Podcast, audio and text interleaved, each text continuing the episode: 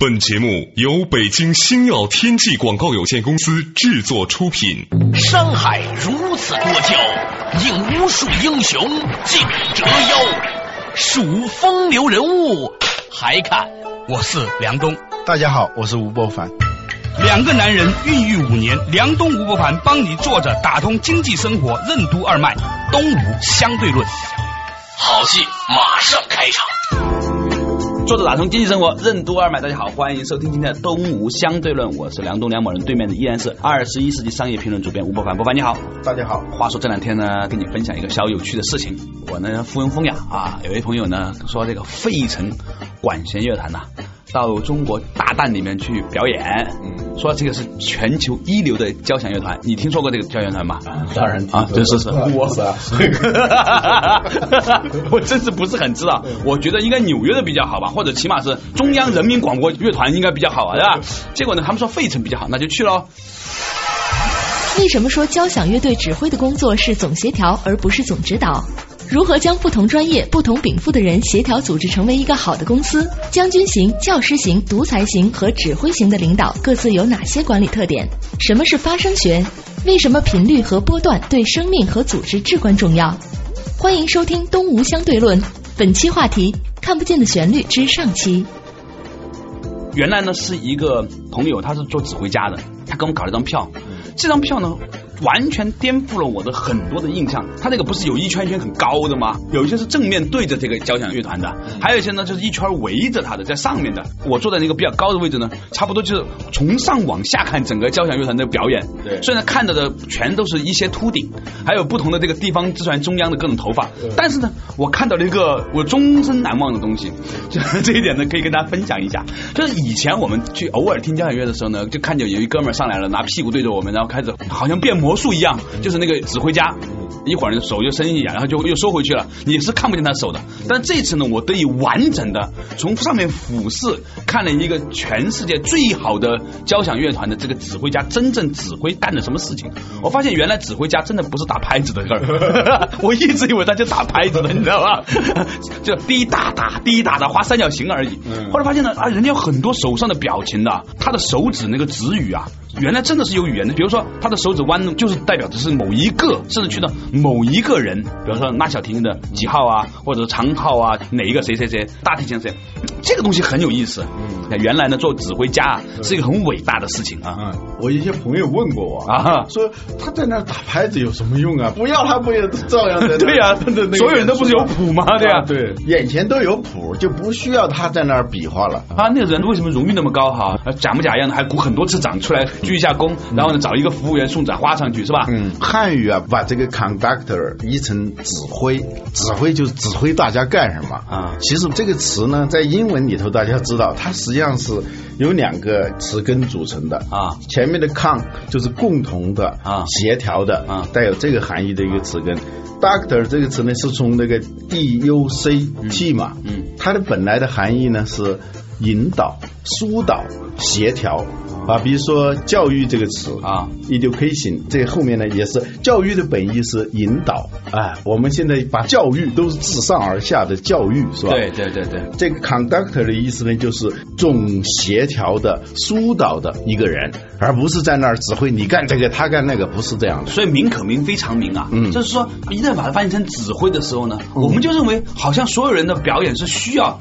听他来指导的啊，说你应该怎么呢？其实不是，他是要把整个这一个能量场，我们把这一个交响乐团看作一个能量场，对，这里头蕴含着很多能量，对，他是最了解这个能量场的，他要动用他的智力、他的感受力来调动这里头的能量。当然，他自己心里头有一个非常好的节奏感和旋律感，让这个能量场来实现它的那个旋律和那个节奏。这个是我最近呢股市看。完之后才理解的。我以前一直以为啊，那个指挥家是个摆设，就是每一个人，就每一个人看着谱自己该拉怎么拉怎么是吧？嗯，都是专业人士，谁怕谁呀是吧？所以听交响乐，你要学会欣赏交响乐的话啊，还真不能够老是用一个什么什么嗨翻来听，一般的音响或者用嗨翻音响来听，你一定是先听过。好多次这个现场的这种演出以后，一听到这个音乐的时候，你马上复原一个交响乐团的这样一个场景。它的左边是小提琴，右边呢是大提琴，对啊，再往后呢，这管弦这是管弦乐嘛，后面就是管乐了。对右上角那一块呢是一些管乐，然后左上角呢比较多的是打击乐。对，所以它就交响是各种管乐、弦乐、打击乐交互协调成就的一个旋律和节奏。我们都说作者打通经济生活任督二脉嘛，就生活了那么长时间了，我还没来经济。其实呢，我们并不是想跑题啊，今天呢，我们还是想讨论这个话题。实际上，任何一个组织的管理，或者说是一个公司的创业的过程，如何能够令到不同的专业的人、不同禀赋的人、不同趣味的人，能够合合而成一个伟大的乐章，嗯这个才是一个好的公司或一个好的组织啊。嗯其实呢，从小里说是这样，从大里来说，一个国家又何尝不是如此，是吧？我们前面是开玩笑的，我觉得从这个一个交响乐的这个事情里面呢，其实我们可以看到管理里面的很多有趣的东西。所以今天的话题就和这个有关了。嗯，有些管理书上把领导者的类型分为几种类型。对一种叫将军型，那可真是指挥；还有呢是教师型，他天天在那儿教别人。嗯，还有一种呢，就是交响乐队指挥，他是引导型、疏导型、协调型。嗯，还有那种纯粹的这种独裁者也有，是吧？啊这个指挥家他跟乐队的所有人不一样，他是知道全局的人，嗯同时他是知道每一个演奏者他的自身的特点的人。当然了，他心里头有一个总谱，他对这个音乐有非常好的理解。有一个小故事，卡拉扬在排演一个交响乐的时候，乐队里头有一个拉小提琴的人，还不是第一小提琴手，嗯，在演奏的时候，他马上要停下，说你用的这把琴不是昨天的，他都能够听出来。还不是人的问题，是这个人的这把琴他都能感受得到。，对对对，所以伟大的指挥家还是很伟大的。一个领导者也应该是这样的：一个要了解全局，第二个你要了解每一个细部的东西。甚至每一个人的禀赋，甚至每一个人的工具、嗯啊，他都要非常的了解。说到此处呢，其实我觉得还有一个特别有意思的东西哦，就是我们可以稍微把这个前期时间拉长一点的，因为这个事情呢可以一层层推演啊。话说呢，这两天呢，我不是在做一个叫果学堂的小东西嘛，一个电视节目嘛，我呢就在前段时间有一个发心，说这个很多人呢批评中医不科学，嗯，那中医呢又批评西医呢没文化，嗯，所以呢我就在想，能不能找到一个人啊，既是科学家，但是又真的非常非常非常懂中医的人，嗯，那这个人呢到底在哪里呢？什么叫心念一闪，震动十方啊？嗯，你就怕没想法，你只要想，嗯就一定这个人会出现，嗯。然后呢，我有这个想法之后呢，第三天呢，我有一天去香港百老汇电影中心呢看文艺电影，在旁边的一个很小的书店，看到一本书叫《气的乐章》，嗯。是一个台湾人写的。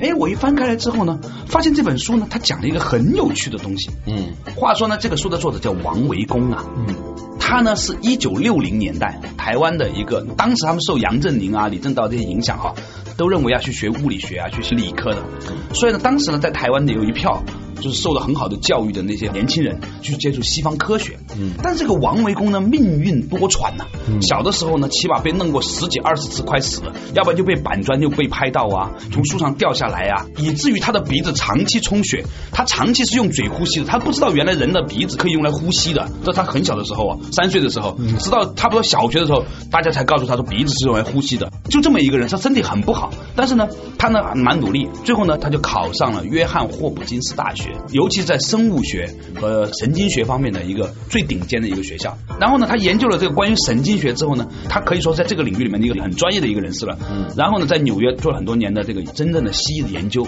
最后呢，他又从头回到中国，回到台湾，做了三十多年的中医研究。嗯然后呢，他终于发现几个有趣的问题，这几个问题呢，很值得我们每个人都去想。他说：“我们有没有想过，为什么一个人一百二三十斤的人，我们的心脏的输出功率呢，只有一点二瓦到一点五瓦之间？嗯要让这么小的一个功率把血从心脏这地方输出来，然后打到全身的每一个细胞，嗯。而且我们的血管还不是直的。嗯。按照这个流体力学角度上来说呢，曲里拐弯，它那个动能是会损耗的嘛，而且我们的血是很粘稠的，嗯。所以它也是有很大的摩擦的，嗯。就摩擦阻力是很大的。对，怎么样能够用一点几瓦的功率就能把血全部输布到全身？嗯。更何况我们全身最需要用血的部分呢，还不在下面，是在心脏上面。嗯心脏上面的头这个地方，大脑供血不足什么的，对，就往上崩的，这实际上是非常不符合这个。如果用我们以前那个想法来说，机械论的那个角度来，就是很难很难理解的。这个设计是不合理的，很不科学的，起码是是吧？起码心脏应该是长在头上，起码势能比较高，是吧？对对对。但是这样的话，居高临下，发号施令。对，但是为什么心脏是在我们人身上的这样的一个中间偏上的这个部分？这是他开始好奇的第一个问题。他第二个问题就是为什么全世界不管是人、马、狗啊，心脏都长得差不多？嗯，哺乳类动物。对对对，甚至人和鸟啊，鸟不是哺乳类动物吧？鸟心跟人心也长得差不多的。他是说人的心脏和肺的差别远大于人的心脏和猪的心脏的差别，就是很多不管是构造啊等等等等，嗯。这些看起来没关系的问题，它到底意味着我们在宇宙当中的一个什么样有趣的一个秘密？嗯，做了很多的物理实验，要去做振动啊，他去研究光学啊、振动学啊、发声学、声音的声，嗯然后也研究了发声生命的声。嗯，他在研究发声学、生命的这个声的时候呢，他发现了一个很有趣的一个现象：人为什么这个东西是一层一层长出来的？嗯，有的听众朋友可能不太清楚什么叫发生学。好，你先解释一下啊。发生学的意思呢？不是说事情如何发生的，嗯，是指它最初是怎么形成的，原初的那个点上，这个事情是怎么发生的，怎么动起来的？哎，不是说这儿发生个交通事故，不是这个意思啊，是指一个世界或者一个生命体，它最初的那一瞬间。所以发生学的那个英文呢，它叫 Genesis，Genesis 在圣经的第一篇叫创世纪啊，就是那个字。真的啊，真有学问，学一点散装英语还是有好处。的。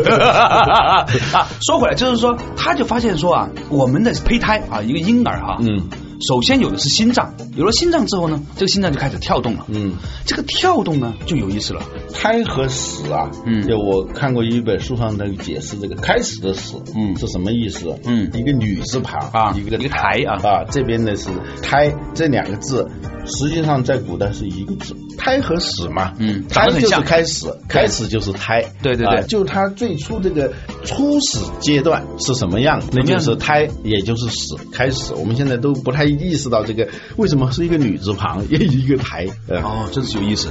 哎，那说回来呢，就是说，其实婴儿在妈妈的肚子里的时候啊，他的心脏并不像我们现在平常这个心脏在供血的，但是呢，他为什么就开始不需要供血？对呀，因为全都是妈妈供给他的嘛。刚开始那个胚胎刚形成的时候，如果你用 B 超来照。的话，就看见一个一个心脏在那儿跳跳跳，对，就是什么都没有，也没有四肢，也没有头，什么都没有，没嘴啊，什么都没有，就一颗心脏在跳。首先是有了心脏，嗯，那为什么是先有了心脏？有了心脏是干了什么事情？嗯，这个王维公教授呢，经过很多年的研究呢，他发现呢，原来这个心脏做了一件事情呢，就是说心脏在透过跳动的过程当中，它形成了所谓的周而复始。嗯，因为它是一直在持续循环嘛，隔每一秒钟跳动多少次嘛。因为它是周而复始的，所以它就建立了周期性。嗯，由于它是振动的，于是它就有了频率和波。嗯，妈妈的血里面的某一些跟肝脏有关的东西，也就是说跟肝经有关，中医里面讲肝经啊，嗯从肝到眼睛这一序列的东西呢，就和心脏发的那个频率呢，形成了一个某种形式的共振。于是呢，妈妈身体里面流经这个心脏附近的这些与肝或者肝经络上有关的部分组织器官，这些东西呢就会停下来。嗯，然后呢，组织。形成一个序列的东西，肝系统的这些东西长成之后呢，包括眼睛呢，包括肝之后呢，它就又和心脏的两个在震动的过程中形成了一个新的波，于是就形成了肾。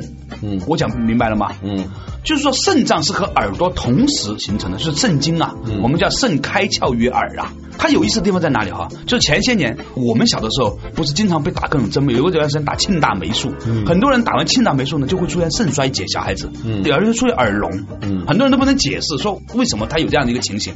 后来呢，我看中央电视台啊，在百家讲坛里面呢，曾经有一个山东中医学院的教授，他说后来很多西方人才知道，原来呢，在我们的胚胎形成过程当中，肾和耳呢是同一组细胞分裂出来的，所以叫肾开窍于耳。简单的说，五脏嗯和五官。是有密切的关联的，嗯而这个对应关系，它又如何与我们刚才讲到的发生学、生命的生，又和我们待会儿要再会谈到的啊企业的管理和创业有什么关联性呢？稍事休息，马上继续回来。东吴相对论，为什么说心脏是生命交响乐的指挥家？如何让生命成为一部交响乐，而不是一段噪音？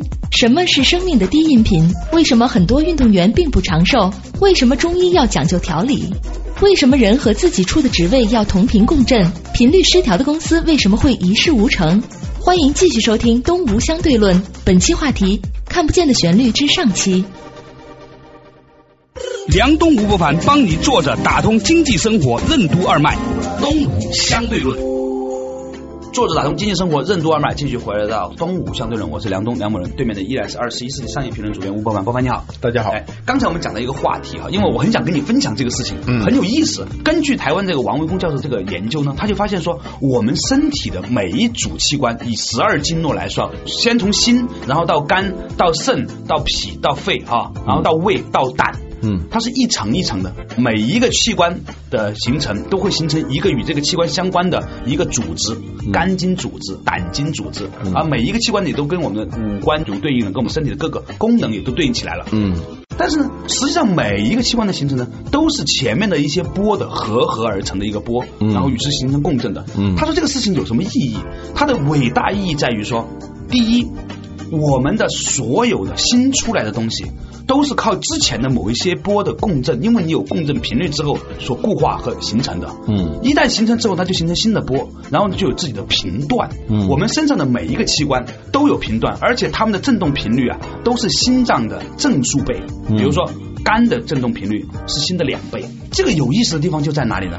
以后这一辈子，你身上的每一个系统，嗯都像你一个电视机有什么频道一样，嗯都有一个固定频率的。嗯然后呢，比如说现在你需要跑步的时候，需要逃跑了，你肾上腺要分泌的时候，心脏实际上在做了一件很简单的事情，心脏把它的那个频率啊调的稍微跟肾的频率比较接近。嗯于是呢，这个血在全身流的时候呢，就更多的涌入了肾脏里面。嗯如果说你现在需要思考了，嗯心脏呢就稍微的做一点这个频段的这个调整，嗯于是这个血呢就更多的去到大脑。所以实际上我们的心脏的主要功能根本就不是把血输出去这么简单，嗯而是像一个指挥家那样，透过很微弱的瞬间，那么一点点非常微妙的频段和波幅的变化，嗯令到不同的其他脏器质的频率形成共振，嗯把散布全身各个地方的血呢输入到现在应该去的那一个地方。所以他才举了一个例子，他说为什么这个做妈妈的，一般怀了孕之后就不要看电视，不要想问题了呢，不要说话了呢？因为啊，你一说话，这个血到嘴里面；你一看东西，你气血到眼睛那儿；一想事儿，气血就到大脑。嗯所以呢，这个血就不能到肚子。嗯最好的事情，怀孕的时候就是做一个白痴，你什么都不要干。这样的话呢，血呢自然而然就流到那个肚子里面去，嗯去供养你的正在生长的那个生命的所有的需要。简单的说，就是你外在的这些信息，嗯它是会干扰你的整个的能量分布的状况的。对你应该把这些开关了尽可能的关掉，对然后回到原初的这种身体。简单的说，那个交响乐团，如果它隔音条件不好，外面都听见拖拉机在响，听见各种各样嘈杂的声音的时候，这个它也是没法运行的嘛。虽然我们是一个经济节目啊，但是呢，我们有责任让所有人都明白一个非常伟大的道理。这个王维公教授他后来在讲到这个地方的时候，他插了一句，他说：“你有没有留意到，绝大部分的奥林匹克选手最后都不长寿，常常听到有些谁三四十岁、四五岁就猝死了。”北京原来都好多年前了，啊一个很著名的健身教练啊非常有名，在中央电视台每天都要教大家怎么去健身。他后来也开了自己的一个健身俱乐部。对，三十多岁的时候一下子死了。那王维公教授就说什么原因？嗯。他发现呢，心肝脾肺肾，嗯。这五脏呢是体积比较大的器官，嗯。相对而言，其他器官的体积是比较小，质量比较小的，比如说肠道啊什么，它是中空的嘛，嗯。啊，看你看那个交响乐哈，嗯。这个最大的低音是什么呢？大号，嗯。大提琴，大的鼓，它的频率都是比较低的，它的音箱很大。对啊，嘣嘣嘣的。嗯。他说呢，其实我们的内脏啊是属于低音频。嗯啊，体表包括皮肤，嗯距离这个内脏比较远的地方，包括我们内脏的肠道、管道这些地方呢，属于高频。嗯他说，如果你说话说很多，你去运动的时候呢，这些血呀、嗯都到了外面去支撑外面的高频振动的时候啊，嗯嗯那里面的这个低音箱的这部分，像肝脏啊这些地方，它的震动就不够能量了。嗯所以呢，中国古代的那一些真正的修行的人啊，都知道不要跑，不要跳，当你不跑不跳的时候呢，这个气血啊，地方就回来支援中央了。嗯所以呢，说明不动比动呢，对于内脏更好。这也解释了为什么那些经常跑来跑去、经常在健身房跑的人，常常会心肌梗塞、猝死在那里的原因。我刚才说的那个教练后来猝死以后，有个人呢就写了一本书，叫《生命在于静止》。一直都说生命在于运动嘛，怎么会生命在于静止？他举的例子是说，自然界中那种特别长寿的动物啊，嗯都是不爱动的，嗯什么乌龟，嗯什么蛇，嗯这些古代多为长寿象征的这些动物，嗯都是不爱动。我记得啊，当时好多人看到这本书的时候，都说他这是谬论啊。生命本来是应该是运动的，如果静止的话，那人死了那是最静止的。怎么解释这个东西呢？用刚才你说的可以解释，就是身体自身它是一个比较独立的、完整的一个系统，它能够按照它的指挥。嗯。也就是心脏，是心脏而不对是大脑。根据他对根据他自己的指挥家心脏来确定他事先已经有的这个主旋律、嗯。它的节奏，以及他对整个身体器官的协调运行的智慧，生命体自身的这种智慧，来实施一个自我组织、自我管理、自我修复的这样一个功能。对这样他这个身体呢就能够协调的、和谐的交响。共振，实际上也就身体本身就是一个交响乐，对它就是一个各种器官、各种组织之间的一种协调的。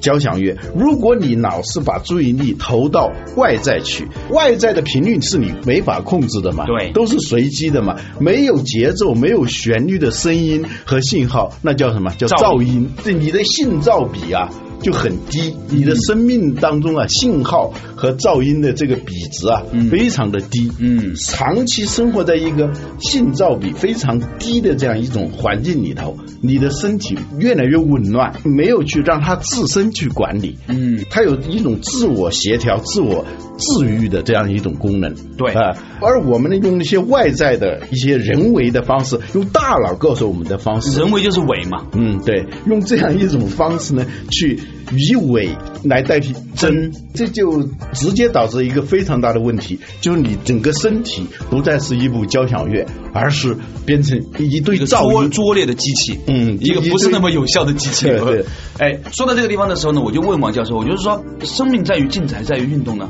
他说也不是在于静止，也不是在于运动。嗯最好的运动是什么呢？是如果你能动的跟你的整个身体的节奏是一致的时候，嗯那么你的这个动呢就是补的。嗯如果你不能做到补，你就宁愿不动，嗯因为你不动呢，你的心呢，他自己知道该怎么动呢，起码你的内脏天真的按照它真实的嗯先天赋予你的那个频率。什么叫气数？就是说一个橡皮筋儿，它设计出来之后，它的物理公理里面，它就能拉多少次不断。嗯你的心脏就能跳多少下，在不进行人工干预的情况之下，它能跳多少下？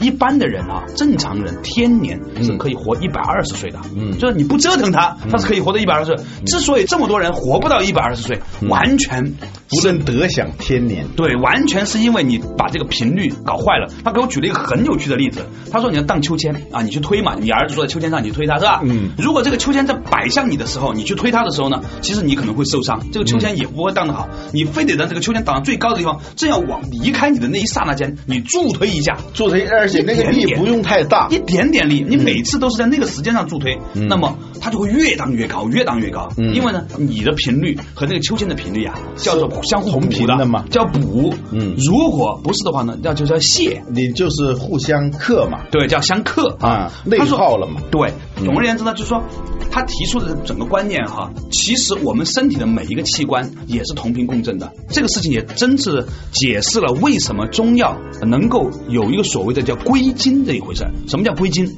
我小的时候就问你一个问题，说为什么我嗓子疼，吃了药之后呢，哎，这个药就能去到嗓子？这我也理解，因为药正好经过嗓子了吧？嗯是吧？我要是手疼啊，吃个消炎药是吧？肿了，哎，它也能把手给治了呢。后来我终于明白了，中药和西药很大不一样。西药呢是根本不去哪个地方的消炎的，是全面身上每一个细胞都来消一遍炎，管你有的没叫全面杀毒。但是中药不一样，对，中药中医呢它是调调的意思，我们汉字里头那个调就是调，也就同一个字嘛，音调的调，对，调它一定是有腔调的嘛，是有节奏的嘛，对对对对对，旋律的嘛。关键是你知道吗？不着调的时候就生病了，对，这就你要着调啊，就没有节奏了嘛。所以说这个人不着调是有很大问题的。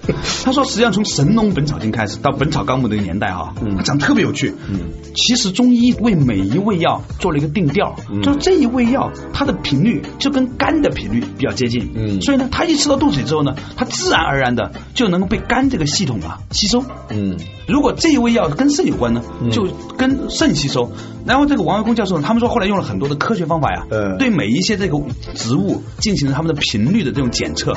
他说百分之九十五以上中药里面讲的东西是对的。他说真是神奇哦！就中医中药，他怎么能够在这么多年前就明白这一个植物，哎，它的根就是跟脾的振动频率一样，它的叶子就跟它的肝的振动频率一样。嗯，哇，这个他用这种解释之后，然后他回答有一句很感慨的话，他说：“所以啊，这个就跟公司管理就一样了。”他说：“如果你能够让每一个人他的天性都在和他的岗位的需求同频共振的话，那这个人你根本不需要很努力的去教育他。嗯，你稍微点拨一下。”他干的挺好了，因为他自己的几个小孩子也在创业啊或者什么的啊。我们也聊到这个话题，跟当时有几个朋友就说到说，一个公司到底怎么样才能成？嗯，是你想把它弄成呢，还是说他就因为正好在这个时间里面，因为恰好是这几个人做了这个事情，你不要去折腾他，有什么机会你轻轻的抓住，然后呢把这个事做好，嗯，最后呢他就成了呢。嗯，他说实际上啊。根本不是能够靠你的愿景啊、推动力啊、计划，尤其是计划预算呢，根本不是，就是恰好这些人的这个频率跟做这个事儿和这个时代频率一致，那气场都比较对啊。他说，就算你刚开始商业模式不对，嗯，慢慢慢慢也会调的对，对，就算这些人不对，慢慢慢也会调的对的人，嗯，啊，最后这个公司就起来了。所以吉姆·柯林斯说，先人后事很重要，你不能够说先定了一个项目，然后就。找一些人，这些人不管对不对脾气，气场对不对，然后就凑到一块，就为了这个目标去奋斗。嗯，你会发现这里头五花八门，整个公司好像是在一个所谓的严格的管理下在做同一件事情，实际上都是噪音，因为大家的都调子是不一样的，最后就是不着调的一个公司。对，非常好。其实我们不小心的接触到一个挺有趣的一个话题，嗯，这话题就是我们要重新去思考我们身体啊一个组织或者是整个企业。的一个节奏和韵律在哪里？如果我们明白这个道理之后，对于自己的身体，你可以让自己身体很健康；对自己公司，可以让自己的公司业务呢有如神助。嗯，好，感谢大家收听今天的东吴相对论，我们下一期再见。为什么管理大师德鲁克自称为社会生态学家？什么是组织生态？为什么好的领导者应该是执行者而不是管理者？什么是背景噪音？背景噪音为什么会导致决策的失误？什么是 off 学？如何正确的休闲？为什么说休闲不是工作的终止，而是对工作的调整？为什么要静听心音？怎样才能真正的鼓舞士气？明天同一时间，欢迎继续收听《东吴相对论》，看不见的旋律之下期。